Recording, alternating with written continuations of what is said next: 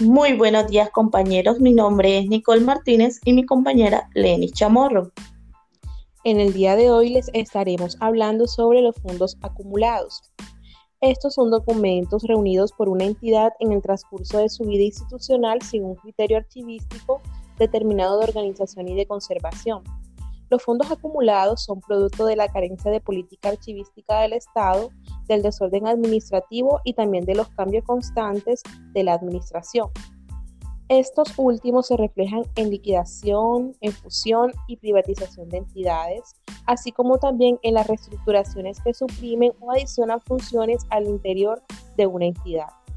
Esto conlleva a que la institución concentre en sus depósitos de documentales la información producida por las entidades que la precedieron o de las cuales han asumido algunas funciones.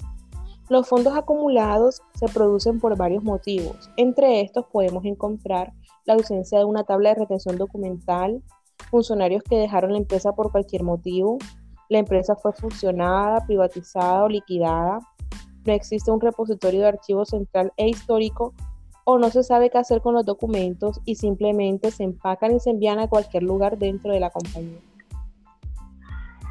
Bueno, los fondos acumulados exigen implementar estrategias y herramientas administrativas que nos permitan su organización. Se recomienda en la organización de un fondo acumulado realizar un diagnóstico que nos permita identificar fondos, sucesiones, sucesiones, fechas extremas, asuntos, volumen y nivel de organización documental. En un fondo documental organizado debe dar cumplimiento a uno de los fines esenciales de los archivos consagrados en la Ley 598 del 2000, que nos habla de disponer la documentación organizada de tal forma que la información institucional sea recuperable para uso de la administración en el servicio al ciudadano y como fuente de la historia. Para un fondo acumulado, después de ser organizado, debe cumplir con la misión de la organización. Es necesario proponer, involucrar y sensibilizar a todos los funcionarios sobre la importancia del archivo para la organización. Además, debe ser un instrumento para la administración, donde se encuentra el testimonio de las actuaciones administrativas, productivas y económicas, indispensable para la toma de decisiones en la memoria de la entidad en los cuales se registran todas sus operaciones.